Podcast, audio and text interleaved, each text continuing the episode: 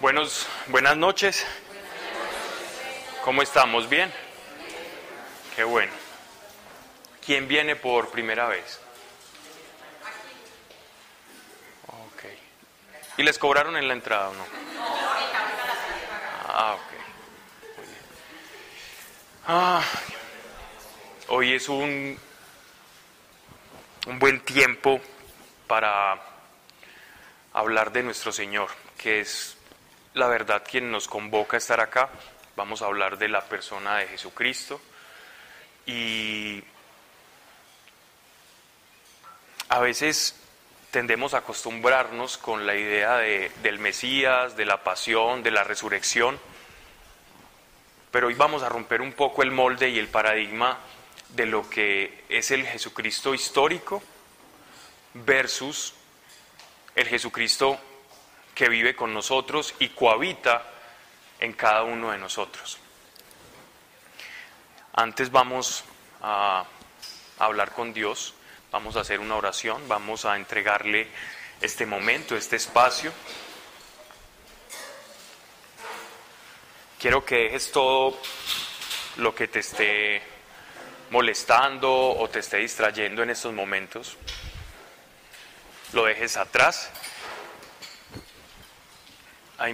tenemos todo el tiempo del mundo para realizar nuestras actividades, pero pensemos cuánto le estamos dedicando a Dios, sabiendo que de Él es que se desprende el propósito y todo aquello que, de todos aquellos planes de bendición que Él tiene para nuestra vida. Entreguémosle este espacio y que sea completo para Dios, completo. Nuestra mente, nuestro corazón, todo completo entregado a Él desde quien habla hasta todos ustedes ahí escuchando completamente entregados a Dios. Padre, gracias por tu amor, gracias por tu presencia, por cada persona que has traído a este lugar, porque es tu voluntad. El que escuchen, porque nadie llama, Señor, si no es porque tienes un propósito, y a nadie dejas a la vera del camino Tú eres verdad, tu palabra es verdad y en ti no se ha hallado engaño. Ayúdanos, Padre, a encontrarte, a escucharte. Y yo hoy te pido por cada uno de los que aquí han asistido, para que tu revelación, tu voluntad y tu poder manifiesto sea en cada uno de ellos. Y de la misma forma que hemos descubierto un Dios real, que actúa en la vida, que no está de brazos cruzados, que no está en el cielo dormido,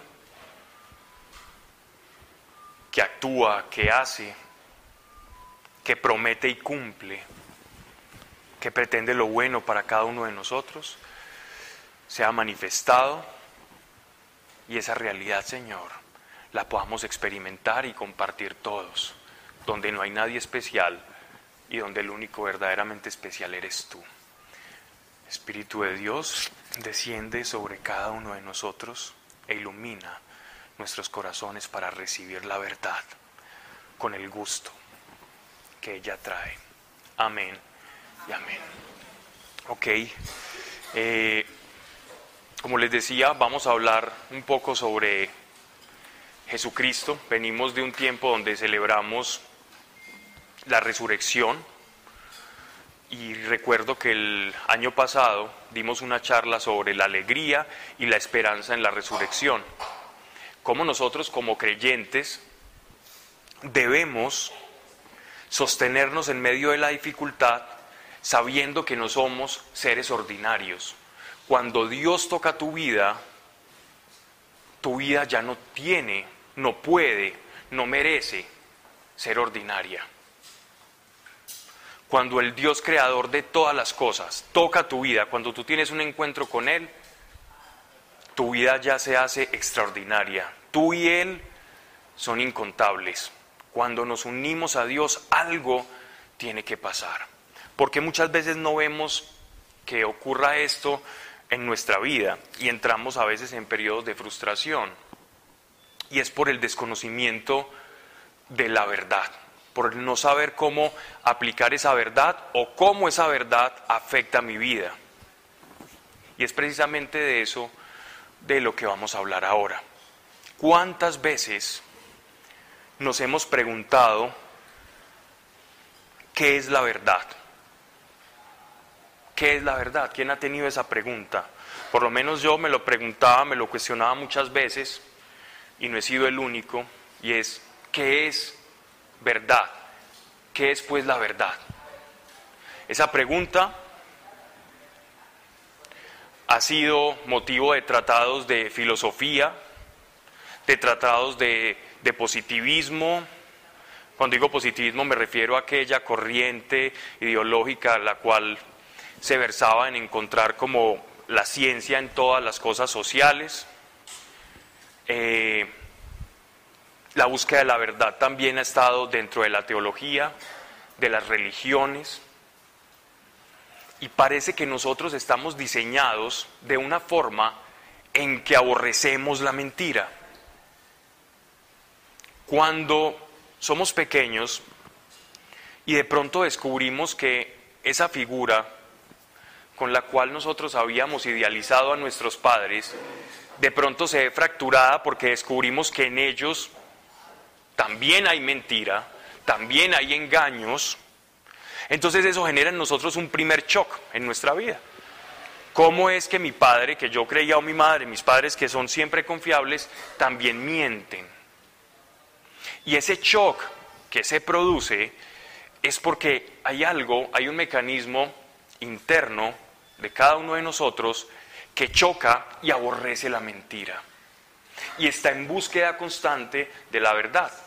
Nadie se quiere conseguir una pareja que le engañe, todo lo contrario, buscas personas afines y en lo posible que tengan virtudes y en especial una virtud como lo es la lealtad. Se dice de alguien leal, alguien en el cual tú puedes confiar, que te dice una cosa y luego esa cosa va a tener una reciprocidad, va a ser un coherente y va a ser una persona confiable, por lo tanto es una persona leal y todos estamos buscando tipos de relaciones leales todo el tiempo. Sin embargo, pese a que buscamos esa lealtad y esa verdad, dentro de nosotros hay una paradoja de contradicción todo el tiempo. Porque si bien buscamos la verdad y exigimos la verdad en los demás, generalmente tenemos una cantidad de incoherencias, incongruencias internas. O nos mentimos y proyectamos mentiras hacia los demás. Y a eso le llamamos subsistencia, a eso le llamamos eh, asertividad social o inteligencia emocional. Pero dista mucho, dista mucho de lo que es la verdad. Y miren que tanto filósofos como teólogos, científicos, andan en esta búsqueda de qué es lo verdaderamente confiable al ser humano. Vamos a las escrituras. Antes de, pasar a hablar de nuestro Señor, es un proverbio, en Proverbios capítulo 3,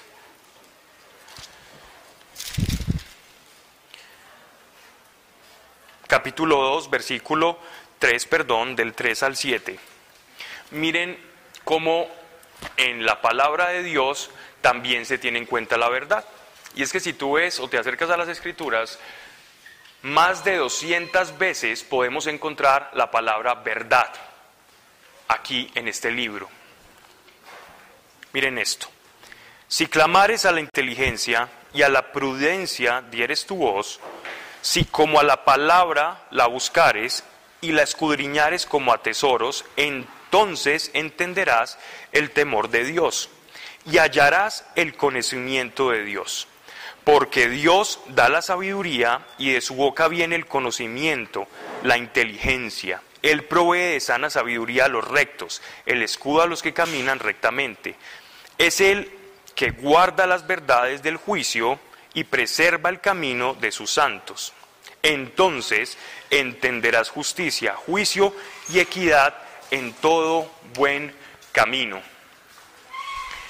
Este es el primer paso que Dios nos da en su revelación para que empecemos a adentrarnos a lo que es la verdad. Y es que aquí Dios ya nos está diferenciando que existe una verdad absoluta.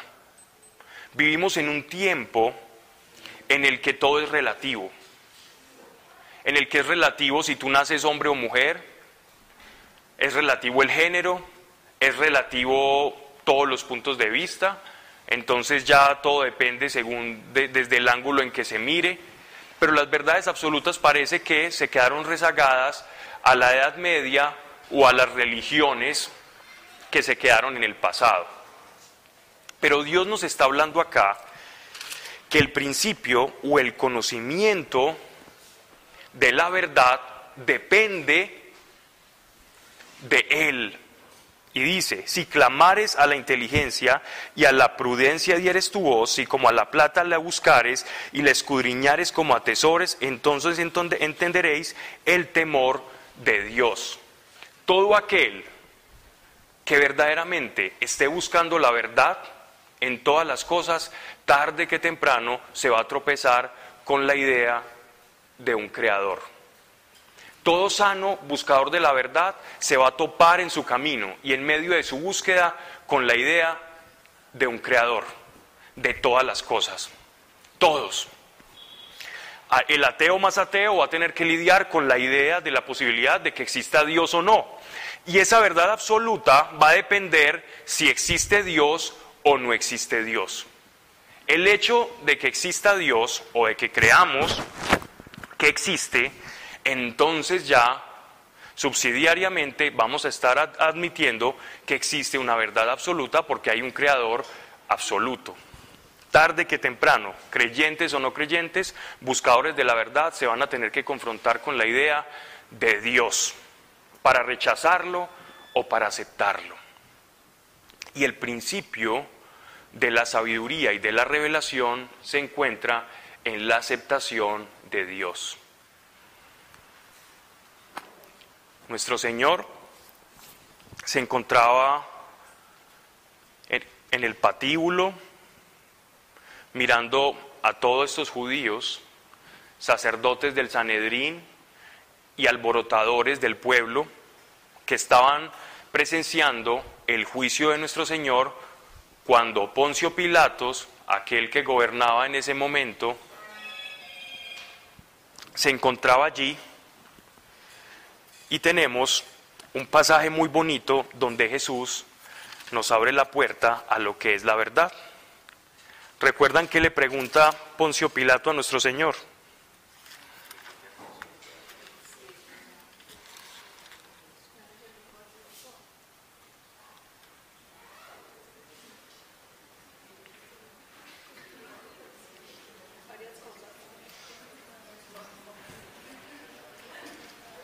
¿Alguien recuerda o no?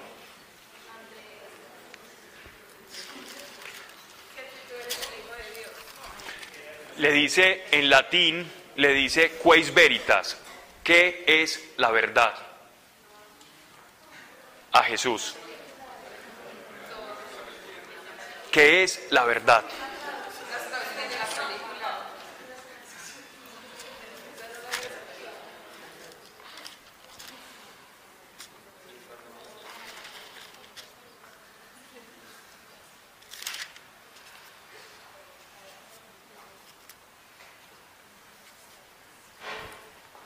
Miren,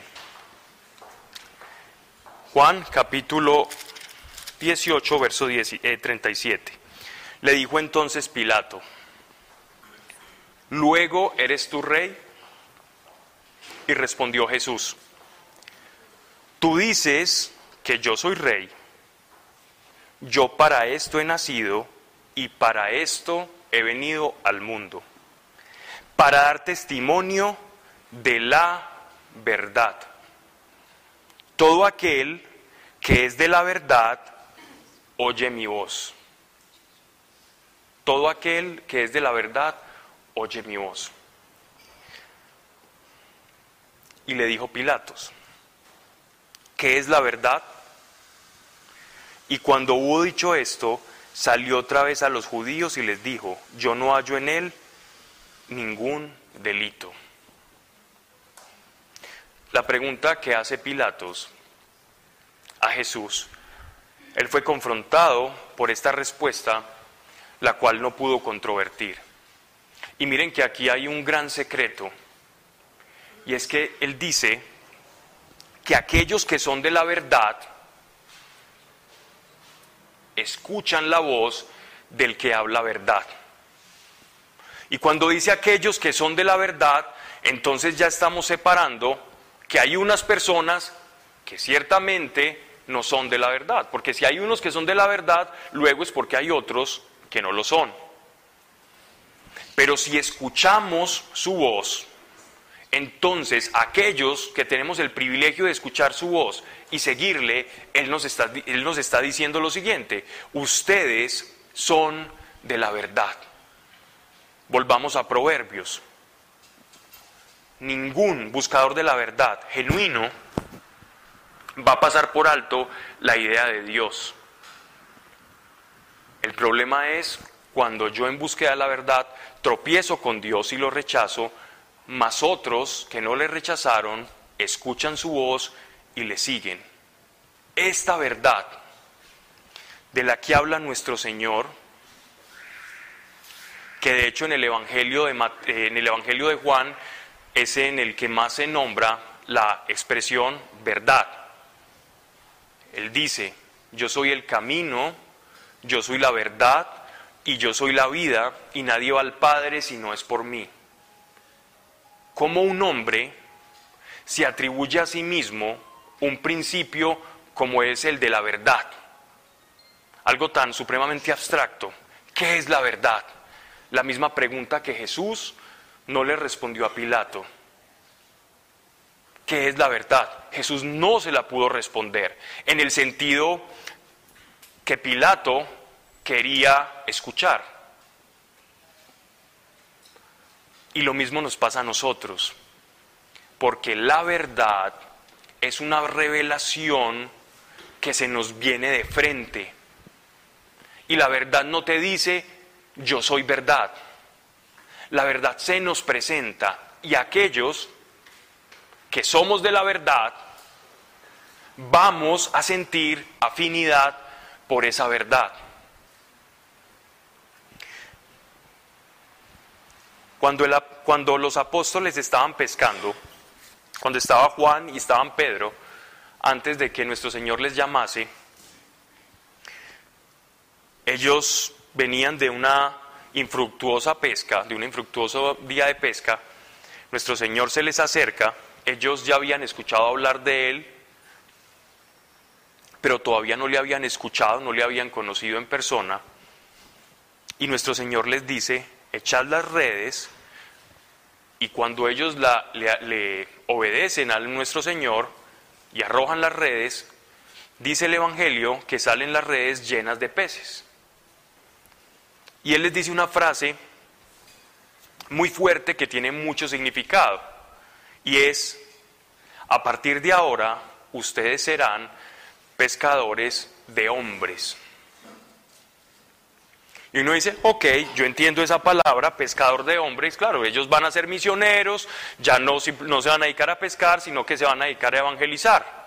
Y van a ser predicadores de la verdad. Ok, yo, yo comulgo con eso, hasta ahí entiendo.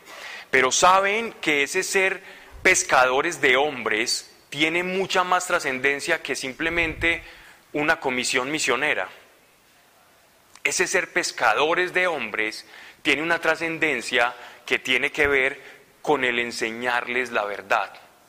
Y resulta que aquellos peces que salen, salen de precisamente del agua, de la densidad del agua, a otro medio que ellos no conocen o que desconocen, que en este caso es el medio terrestre, el medio en el que nosotros nos desenvolvemos.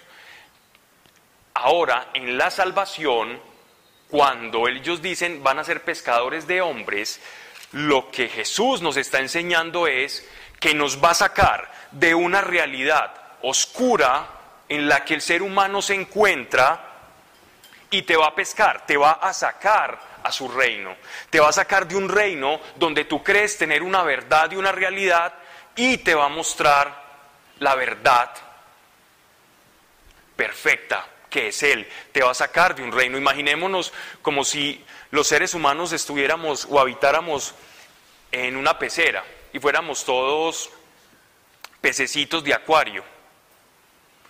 Y de pronto llegase alguien que ve las cosas desde otra perspectiva, sumerge su mano y nos pesca y nos saca y nos muestra que lo que había en el acuario no era la realidad que nosotros pretendíamos que era el completo, sino que nosotros veíamos simplemente una parte, un fragmento, una fracción de lo que es la realidad. Cuando Jesús envía a pescar hombres es a sacarnos de una realidad para enseñarnos otra realidad. Cuando Él dice yo soy el camino, yo soy la verdad, quiere decir que nosotros vamos a salir de una realidad donde vemos las cosas de una manera extremadamente limitada y nos va a enseñar otra realidad. Y es esta realidad a la que se abre con el Evangelio. Esa buena noticia es que la realidad del hombre en la cual él creía que vivía no era tal, sino que existen muchas realidades y existe un reino que se llama el reino de los cielos que abarca mucho más de lo que nosotros conocíamos.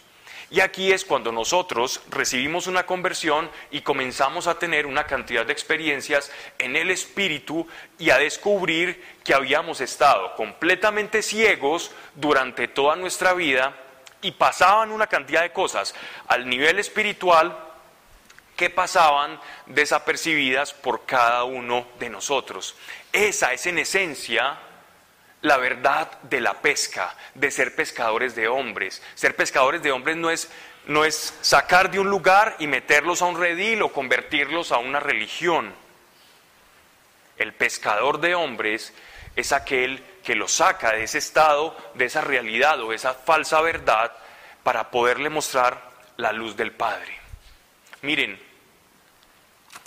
hay muchos, muchas personas en, la humanidad, grandes eh, filósofos, psicólogos, eh, personajes de la historia, fundadores de religiones, y todos ellos, con muy buenas intenciones, han querido escapar de la pecera. Todos ellos han querido y han ofrecido métodos para que escapemos de esa pecera en la que nos encontramos.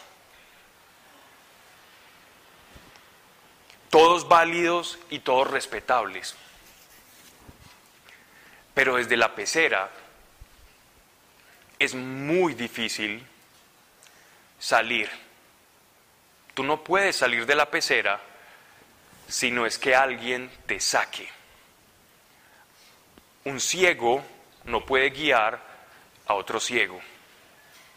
Alguien que haya visto la luz es quien guía aquel que no la ha visto. Por eso los apóstoles fueron pescadores de hombres. Y la luz vino a este mundo y los que fueron testigos de la luz podían dar la luz a los demás hombres y sacarlos de la pecera. Esa es la verdad que Dios quiere sacarte de ese mundo donde nos han dicho que solamente la ciencia tiene la verdad o que en la ciencia vamos a encontrar la verdad. La ciencia es casuística, es una cadena casuística, donde yo simplemente a través de unos fenómenos voy descubriendo ciertos hechos que cada vez que descubra uno me va a llevar a otro, a otro, a otro, a otro, en una cadena sucesiva hasta que termine llegando a la idea de Dios. Y hemos puesto nuestra confianza en qué verdad ¿O a cuál verdad sigues tú? Si la verdad de Él y la verdad de Él está en nosotros, ¿a qué verdad estamos siguiendo? ¿Cuál es nuestra verdad? Esto trasciende mucho en cómo nosotros nos comportemos y cómo vivamos. Lo que tú consideres como fiable, confiable, eso es lo que a ti te va a dar seguridad.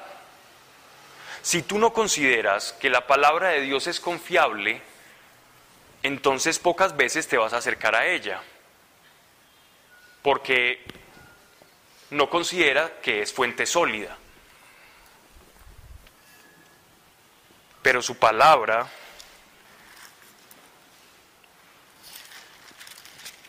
es verdad. Juan capítulo 17, versículo 17. Nuestro Señor está orando por nosotros y esta oración quedó registrada en Juan, que fue uno de los presentes, y miren lo que está pidiendo por cada uno de nosotros, por los que estaban presentes y por los que habíamos de venir en generaciones. Santifícalos en tu verdad, en tu verdad. Tu palabra es verdad. Como tú me enviaste al mundo, así yo los he enviado al mundo.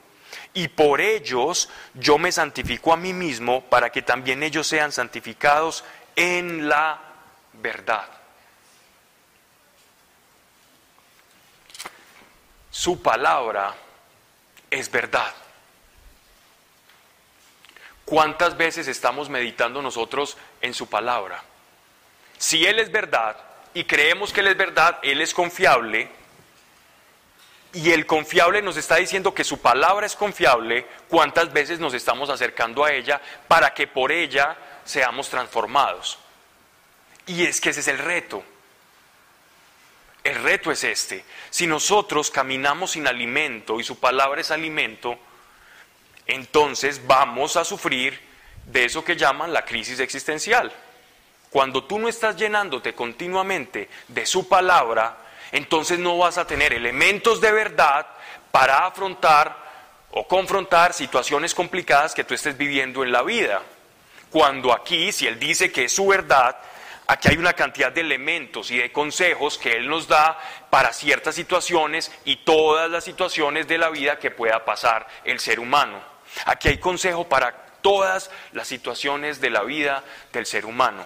Pero saben, nosotros somos adictos a la mentira.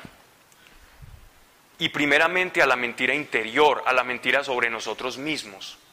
Estamos tan aferrados a la mentira y al engaño todo el tiempo, solo haz este ejercicio.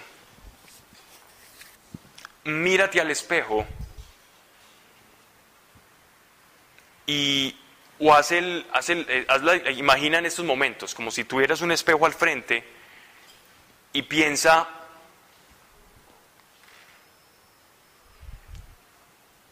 ¿quién soy yo?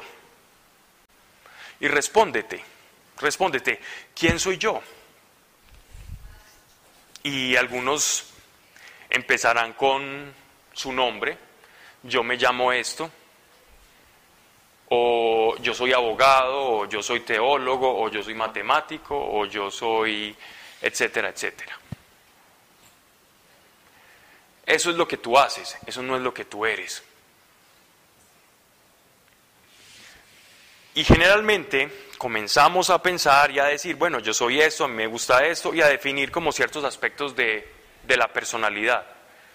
Pero la pregunta es, si Él es la verdad, y tú crees y confías que Él es la verdad, y Él ya ha dicho quién tú eres, ¿por qué no le crees?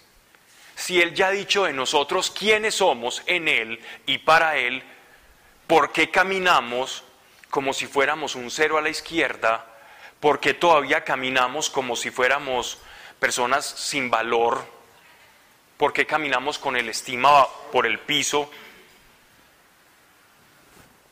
Y es porque no confrontamos la mentira con la verdad. Y esa adicción a la mentira se tiene que deshacer de nosotros para que podamos experimentar lo que es el aire fuera de la pecera.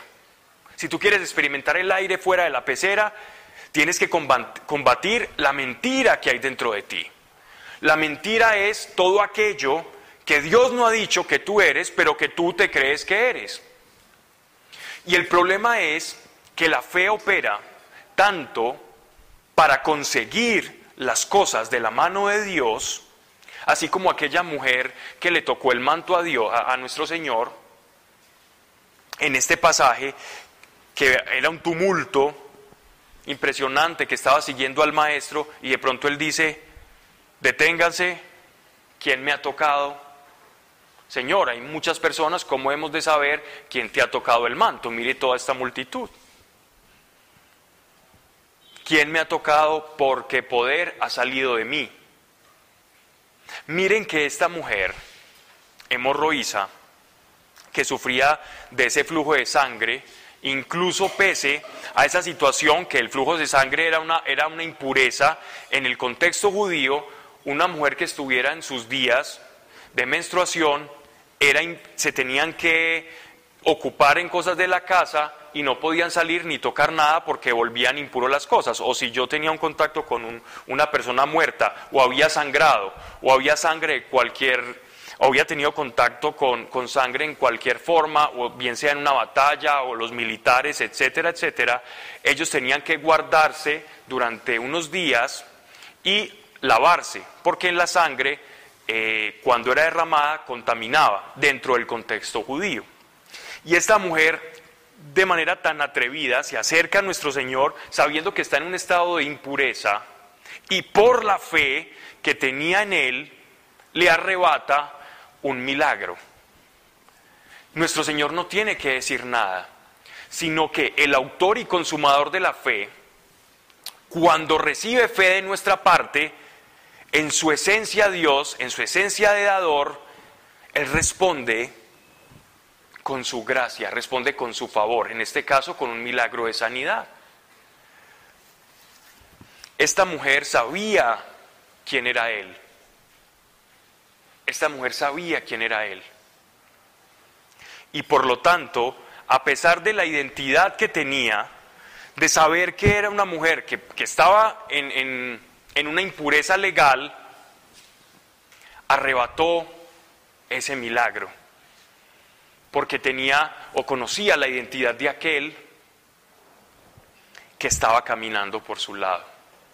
Cuando nosotros confrontamos la, la mentira con la verdad, estamos haciendo o teniendo un acto de fe hacia la verdad. Y si la verdad es el mismo, entonces de Él vamos a recibir.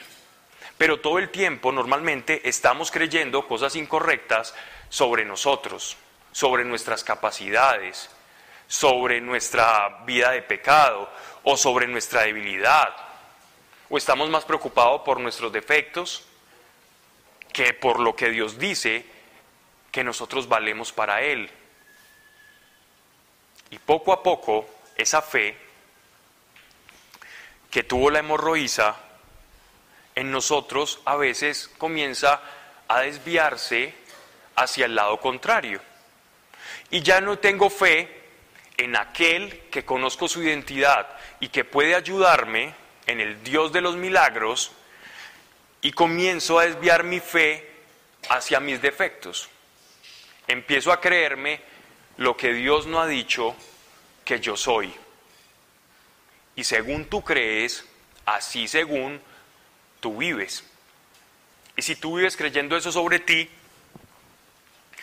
no hay poder humano que vaya a cambiar de dirección tu vida o el rumbo de ella hacia el fracaso. Cuando tú crees que eres lo que Dios no dijo de ti, es inevitable que tú vayas al fracaso. ¿Y qué pasa? Después le pasamos factura a Dios. Ah, es que el Señor no cumple, es que el Señor promete. Es que tú te alejaste de la verdad. Por vivir tu mentira. Por vivir tu mentira, no lo que Dios dijo de ti. No vivamos más la mentira, siempre contrastémosla con lo que Dios dice de nosotros. Y Dios constantemente nos está animando a que descubramos quiénes somos en Él. Y es que su sangre, la sangre que derramó la verdad, para sacarnos de este estado de, de, realidad en el que nosotros estábamos tan limitada, fue tan grande que cada gota que Él pagó por ti, cuando la paga por ti, a los que escuchan la verdad, te hace valioso.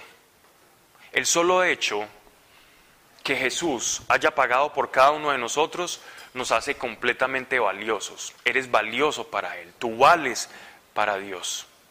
Tú no eres un cero a la izquierda para el Señor.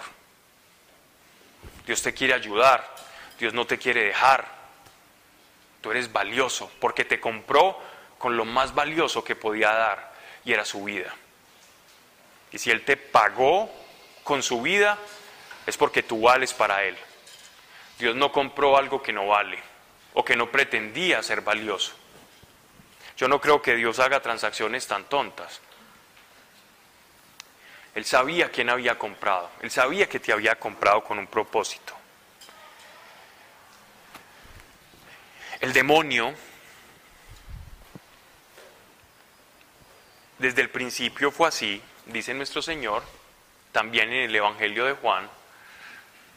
Él es el padre de toda la mentira y desde el principio se alejó del plan de Dios para vivir su mentira y para seducirnos al engaño. Y si hay algo que le gusta a Satanás todo el tiempo, susurrarle a la iglesia es, tú no vales para Dios. Esto es para otros, para ti no.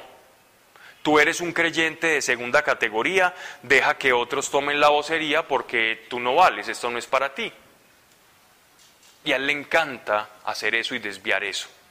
Ese es uno de los primeros ataques que recibimos nosotros y es la mentira. Contrasta todo lo que él te diga con lo que dice Dios que tú eres. Y esa es la verdad.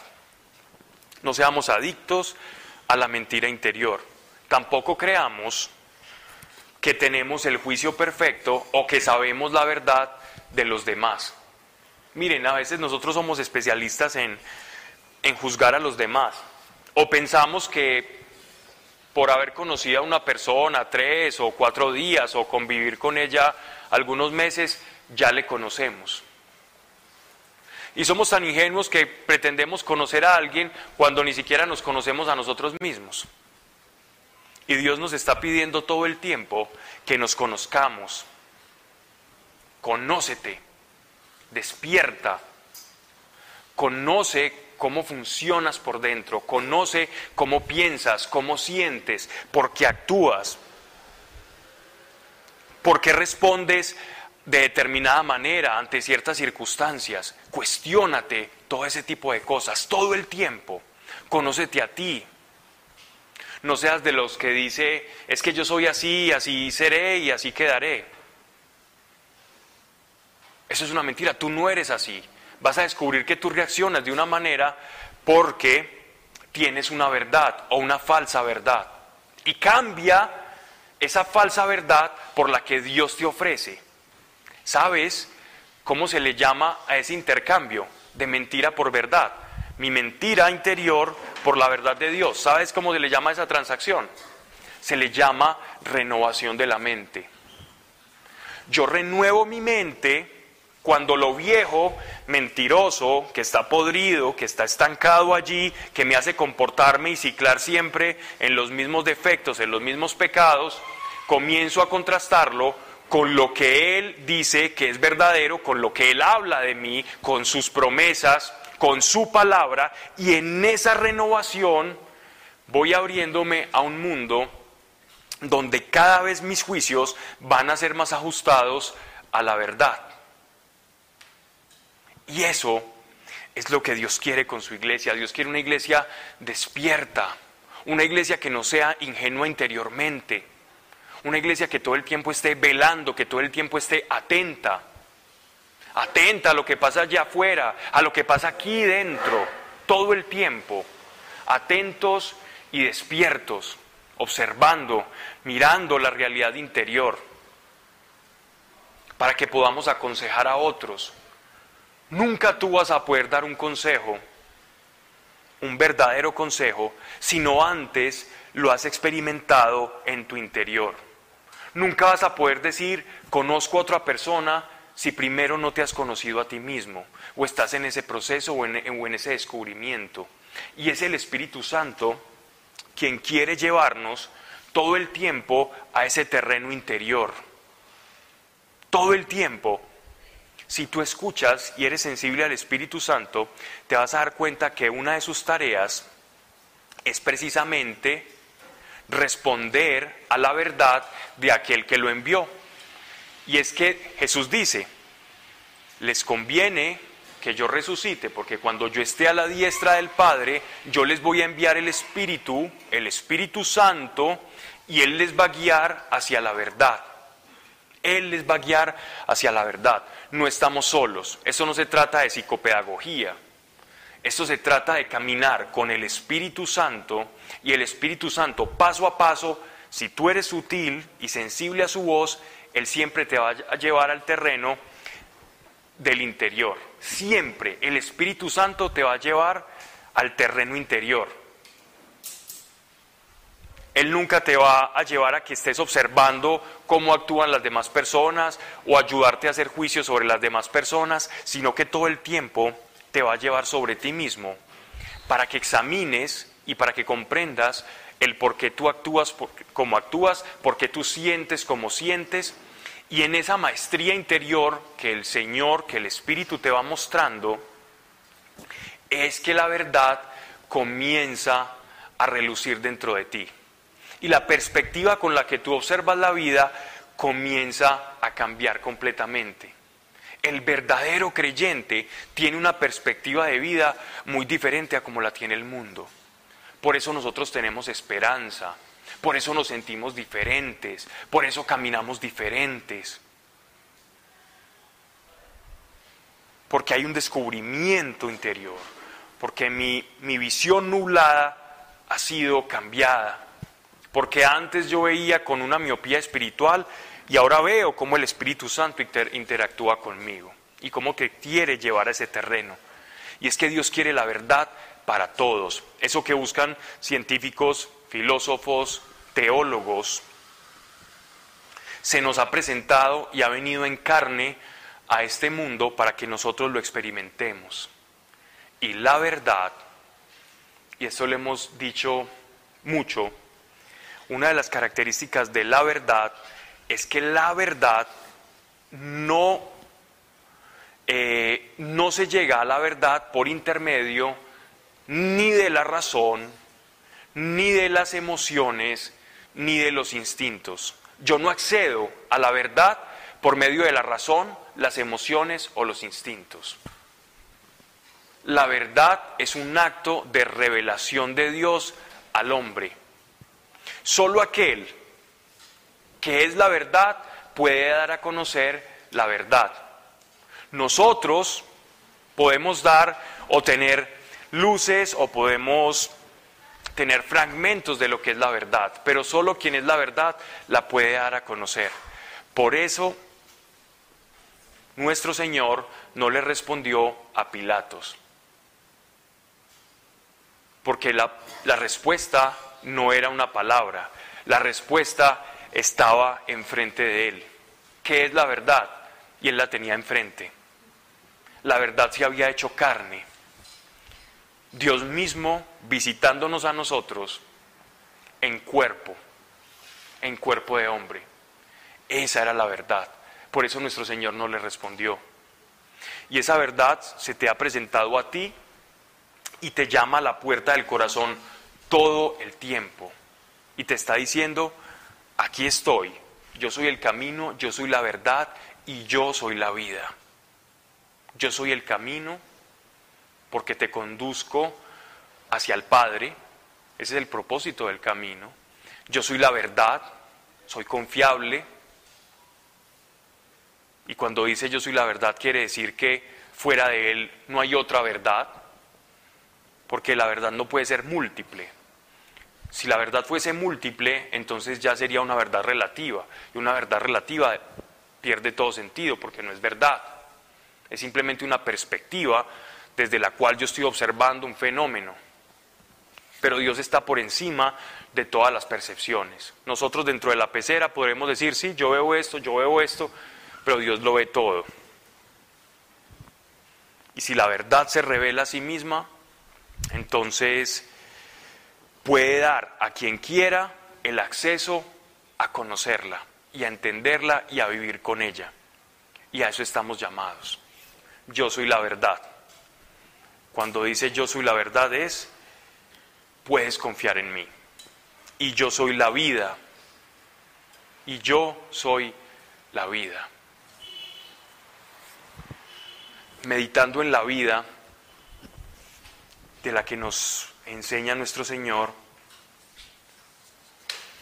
es que esto tiene un sentido. Tú estás en este mundo con un sentido. No somos producto del azar, no somos un caos molecular, tenemos un propósito en esta vida. Tú tienes un propósito en esta vida. Nadie es un accidente, ninguno. Nazcamos con defectos eh, en una determinada tierra, país. Nadie es un accidente. Si Él es la vida, yo puedo acudir a la vida. Si Él es la verdad, puedo confiar en Él. Y si Él es el camino, entonces el acceso a Dios ya está expedito y tenemos acceso a Dios. No desaprovechemos la oportunidad que nuestro Señor nos está entregando de tener acceso al Padre, de tener acceso a Dios. Tú puedes hablar con Dios, tú puedes tener acceso a Dios, tienes acceso a las cosas de Dios, eres hijo suyo. El Espíritu nos revela que somos hijos suyos y si somos hijos suyos tenemos acceso de hijos a Dios. No caminemos como creyentes frustrados, sabiendo todas estas cosas. Y si el problema es que, es que las estás sabiendo, pero no las estás experimentando, entonces revisa qué mentiras te has estado creyendo de ti, de determinadas circunstancias, y haz la transacción con la verdad.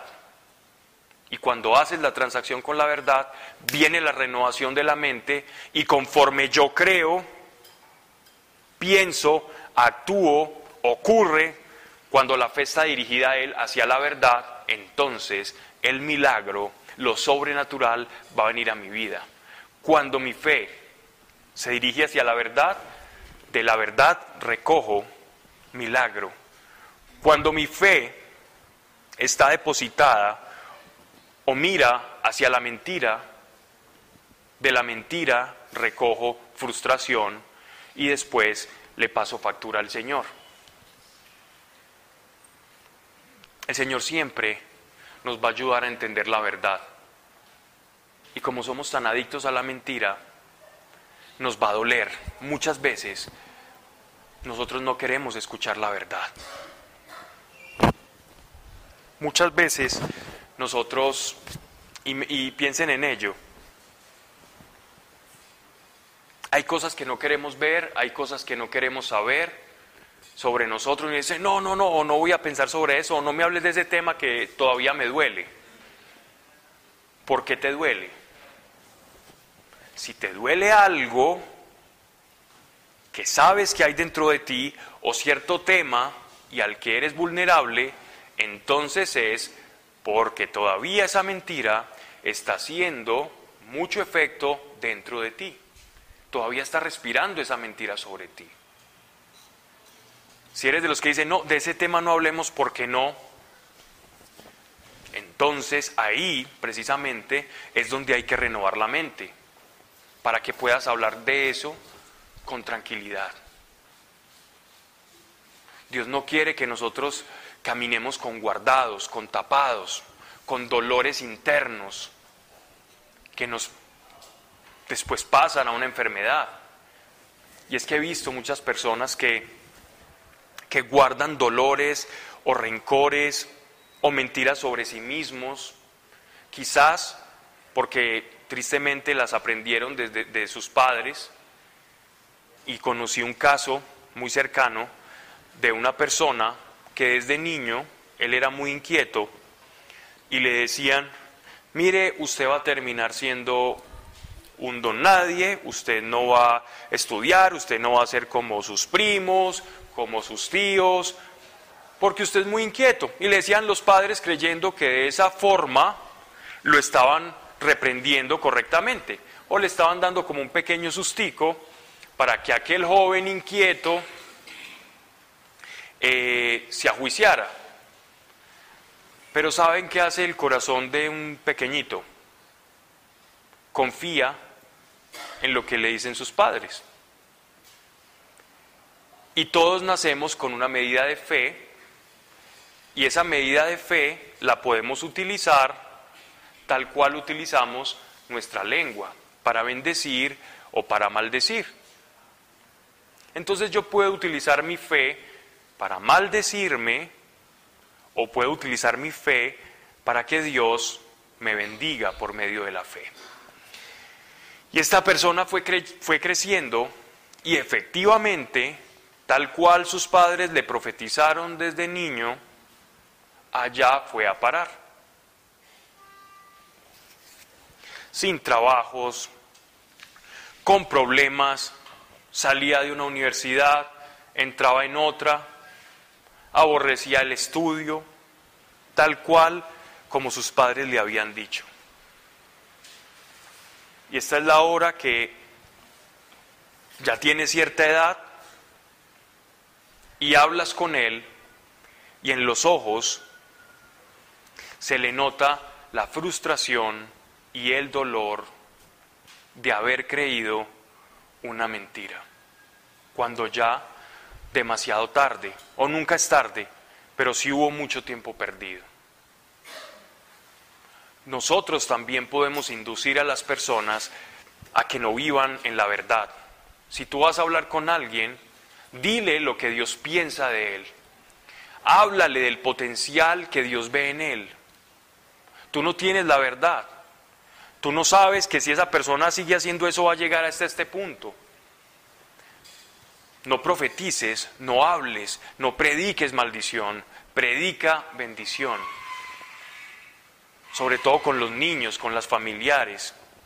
No vaticines cosas, porque el corazón del hombre está diseñado para creer y responder a lo que cree. Mientras estemos en esta pecera, nosotros somos muy susceptibles de necesitar la revelación. Y por allá nos están ofreciendo revelaciones baratas, revelaciones que no son la verdad. Él dijo, yo soy el camino, yo soy la verdad y yo soy la vida. Buda, Krishna, Saibaba, Gurdjieff, Mahoma, San Germain, Maharishi y todos los avatares de la humanidad, ninguno se atrevió a decir sobre sí mismo, yo soy la verdad. Y él está diciendo, yo soy la verdad, yo soy confiable. Ellos ofrecían métodos para salir de la pecera, pero ni ellos mismos habían salido. Solo el que vino del Padre, el que vino de la verdad, podía enseñar al ser humano a salir de la pecera enseñando la verdad. Que nosotros no seamos aquellos que maldecimos las vidas de otros pensando o con buenas intenciones que les estamos ayudando, sino nutrámonos de la palabra de Dios y cambiemos la maldición por bendición. Hay muchas personas frustradas a tu alrededor simplemente porque un día creyeron una palabra de sus padres, de sus familiares o incluso de su propia pareja sobre sí mismos y conforme a eso que creyeron, actúan. Y luego nos preguntamos por qué sigue actuando así, cuando tú sigues reafirmando una cosa que Dios no ha dicho sobre él. Cambiemos el paradigma. Dios dime y háblame a los que tienen hijos sobre mi hijo. ¿Quién es mi hijo? ¿Qué he de hacer con mi hijo? ¿Cuál es el propósito que tienes con él? ¿Qué palabras he de decirle a mis hijos? Porque yo quiero hablarle a mi hijo conforme a la verdad, a mi pareja. ¿Qué pareja me has dado? Yo siento esto y tengo rabia por esto, sí, eso díselo a Dios. Pero no le digas a esa persona que Él es eso. Porque cuando tú le dices a una persona lo que es, estás tentando su fe para que esa persona crea que es eso y con más ganas actúe así. Ese es el secreto por el cual la cantaleta no funciona.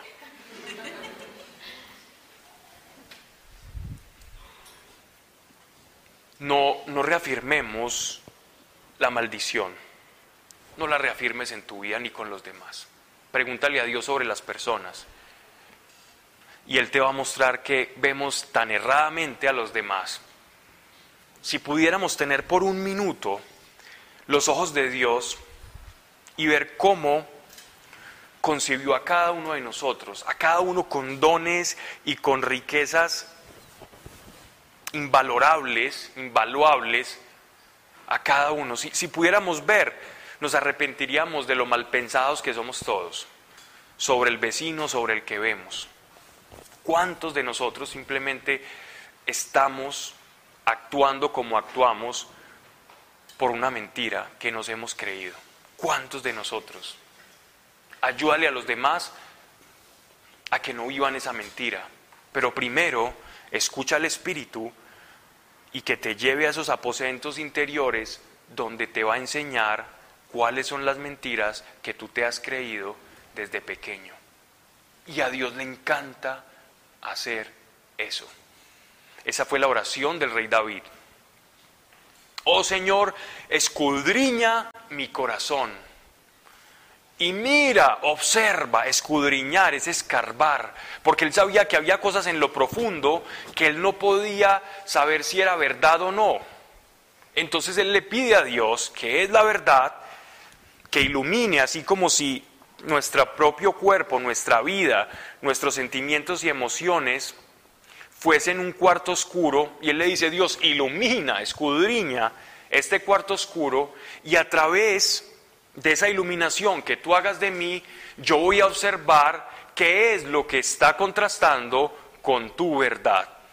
Y allí, en esa oración, el rey David se hizo un hombre conforme al corazón de Dios. Porque ¿cómo yo me hago conforme a algo?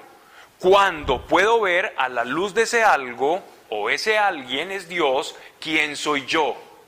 Esa es la verdad que Dios quiere descubrir en cada uno de nosotros, que a su luz, su palabra, descúbrome yo, según Dios, según lo que Él proyecte de Él en mí, y sepa que anda mal en mí para cambiarlo por su verdad y por su luz y acoplarlo.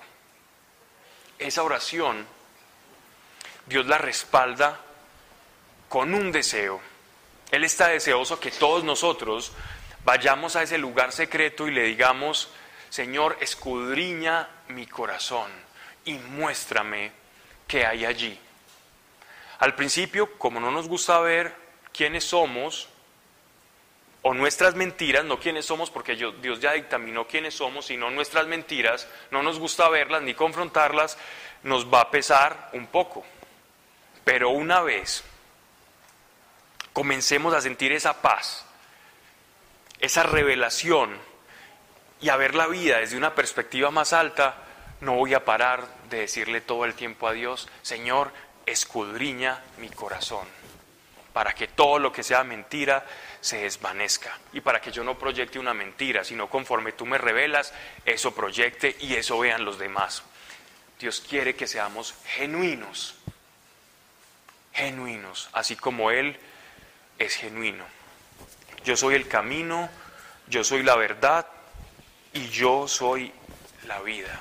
Y la vida, el camino y la verdad está dentro de cada uno de nosotros. Tenemos acceso completo a esa verdad. No la desaprovechemos, no juzguemos, no profeticemos sobre los demás lo que nosotros no sabemos cuando ni siquiera nos conocemos a nosotros mismos, juzgar la vida de una persona, mucho menos. Así que eh, en esta noche vamos a hacer la oración del rey David. Vamos a, a pedirle a nuestro Señor y necesito que sean muy, muy sinceros, todos nosotros seamos muy sinceros y le pidamos a Dios de corazón que nos muestre qué mentiras hemos recibido en la infancia que nos hacen repetir cosas o hacer cosas que nosotros no queremos o de las cuales nos arrepentimos, pero decimos, yo por qué no cambio esto. Y muchas veces Dios nos va a mostrar que detrás hay una palabra que creímos que alguien dijo sobre nosotros. Pero la buena noticia es que Dios dice que tú eres creación suya. Dios dice que tú eres un hombre y una mujer con propósito. Dios dice que tiene planes de bienestar y no de maldición contigo. Dios dice que si tienes sed, en Él te vas a saciar. Que si tienes miedo a la muerte, Él venció a la muerte. Que si tú crees que esta vida no tiene sentido, entonces enciérrate con Él un par de horas para que te muestre que tú haces parte del sentido que Dios le va a dar a esta vida. Porque tu vida es un sentido en sí mismo para Dios. Y sin el ser humano, esta creación y esta tierra no tendría sentido.